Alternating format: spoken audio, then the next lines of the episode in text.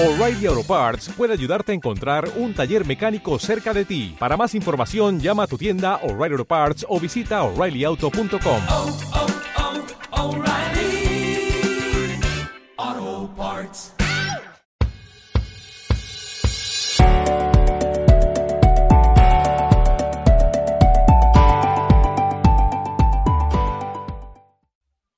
Hola amigos, ¿cómo están? Bienvenidos a un nuevo capítulo de Relatos de Coaching. Este es nuestro capítulo número 12. Hola Lina María, ¿cómo estás? Estamos eh, también grabando para YouTube, entonces además de que nos están escuchando en nuestros podcasts, también nos están viendo en tu canal de Lina de Life Coach. ¿Cómo estás? Muy bien, muchas gracias. ¿Qué tema vamos a tratar hoy? Bueno, el tema de hoy eh, va a ser relacionado con el tema del árbol genealógico y los patrones limitantes que pueden aparecer dentro del árbol genealógico cuando empezamos a sanarlo, a trabajar en él y a sanarlo.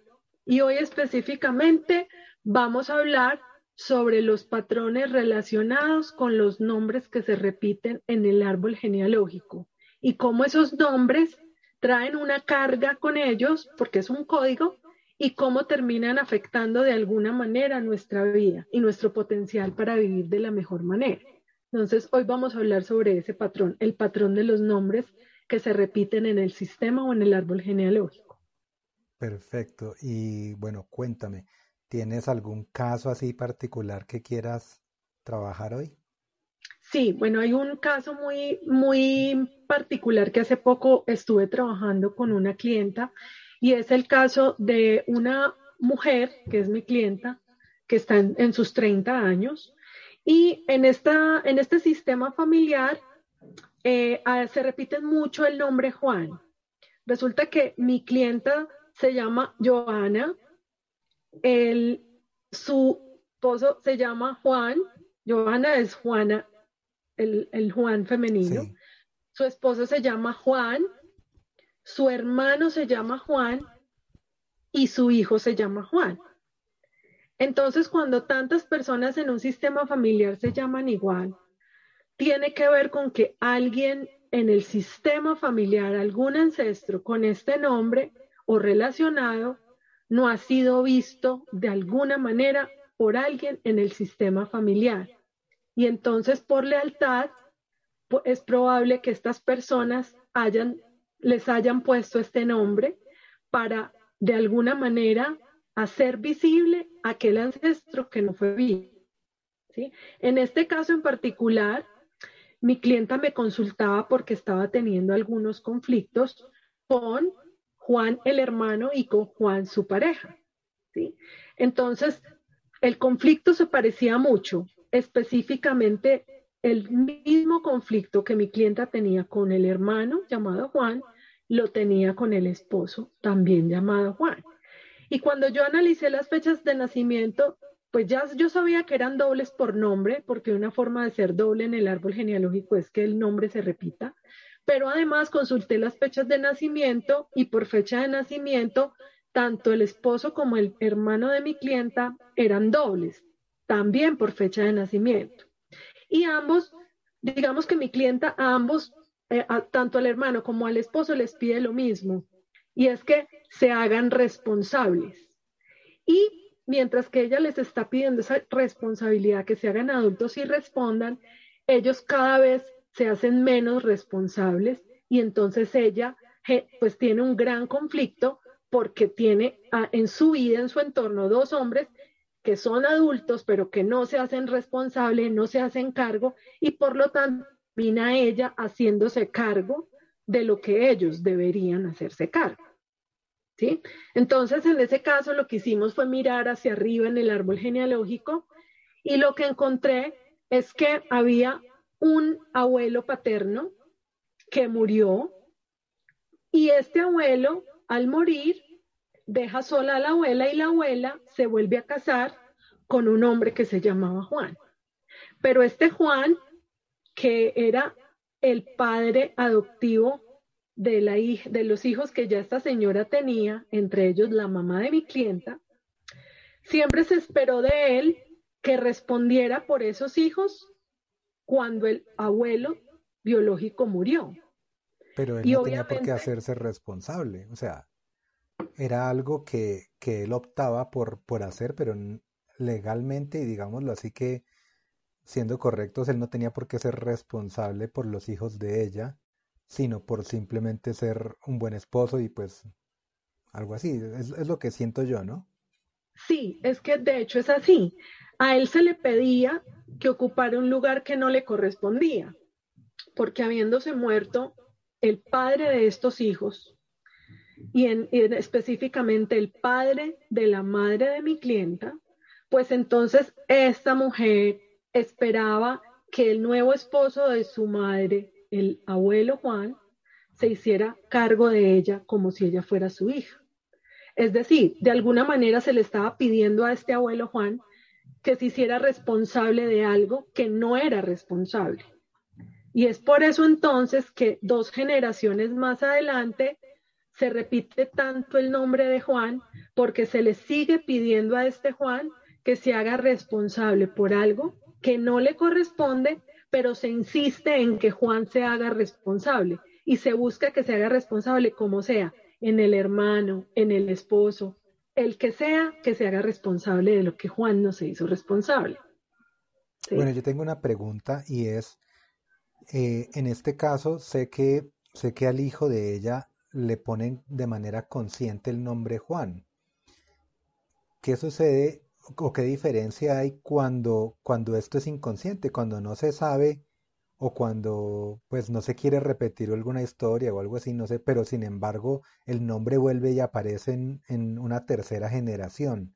O sea, es, es diferente cuando hay conciencia, cuando hay inconsciencia, porque hay veces en las familias que dicen, yo le voy a poner así porque así se llamaba mi papá y así se llamaba mi abuelo y así se llamaban todos los, los hombres de la, de la familia. Pero, pero a veces el, el nombre aparece porque sí, porque necesita ser visto, ¿no? En este caso como que es consciente la obligación de ponerle a alguien ese nombre. Así ¿Qué opinas, es. ¿Qué opinas de eso? Buenísima pregunta, porque cuando yo conscientemente le pongo un nombre a uno de mis hijos que es repetido de alguno de mis ancestros, si yo tengo el, el nivel de conciencia necesario para saber que eso va a repercutir en, en, emocionalmente en ese niño, pues yo lo que puedo hacer es liberar a mi hijo de las cargas que trae ese nombre si yo definitivamente insisto en ponerle ese nombre a mi hijo. Lo mejor sería, porque es que el nombre es un código, entonces la mente inconsciente funciona con códigos y entonces ese código tiene de alguna manera implícito relacionado un significado o una información. Entonces, si yo pongo a mi hijo Juan, ejemplo, en este ejemplo, pues obviamente este niño va a tener una carga emocional, una carga transgeneracional de los Juanes que, han, que lo han antecedido, precedido, ¿sí? sí entonces, entonces, pues, si yo soy consciente, lo que yo puedo hacer es liberar a este niño de la carga que trae el nombre para disociar el nombre de la carga transgeneracional que traen. Y bueno, digamos que para esto hay algunos rituales o hay unas cartas de liberación o hay algunas oraciones, inclusive hay una meditación muy linda, eh, una canción meditativa que libera a los niños de estas cargas transgeneracionales que traen los nombres de los padres o de los abuelos o de los ancestros. Además que también hay que notar que que no tienen que ser nombres exactos. En este caso que tú mencionas es exacto porque todos se llaman Juan, pero por ejemplo en mi caso yo tengo un doble hacia, hacia arriba o hacia atrás más bien que es el de mi abuelo que es Juvenal. Y a él le decían Jovito y a mí me dicen Jova o Jovita a veces, algunos, algunos amigos me dicen así. Entonces ese, ese doble mío no es exacto, ¿no? Pero vuelvo y aparezco para, para, para solucionar o reparar algunas cosas que haya dejado pendientes ancestros, ¿cierto? Claro, hay, hay una vinculación por nombre, porque aunque no es exacto, de todas maneras se repite. De hecho, eh, algunas formas de repetición eh, pueden ser partes del nombre que están dentro del otro nombre. Por decir algo, si la abuela se llamaba Juliana y la nieta se llama Ana, pues el nombre Ana está dentro de Juliana, la abuela. Entonces ahí puede haber una implicación por el nombre, ¿sí? O por ejemplo, en mi caso, yo me llamo Lina María y mi papá se llamaba Mario, entonces yo soy doble de mi padre o tengo implicaciones con mi padre por nombre, porque él se llamaba Mario y yo me llamo María.